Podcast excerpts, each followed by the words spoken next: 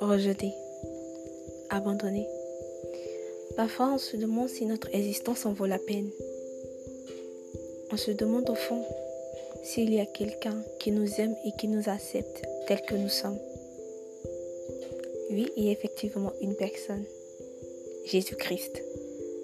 Raison pour laquelle je fais ce podcast, pour vous parler de Jésus-Christ, celui qui vous a tellement aimé et qui a donné sa vie afin de vous sauver, afin de vous offrir un avenir meilleur, une vie meilleure.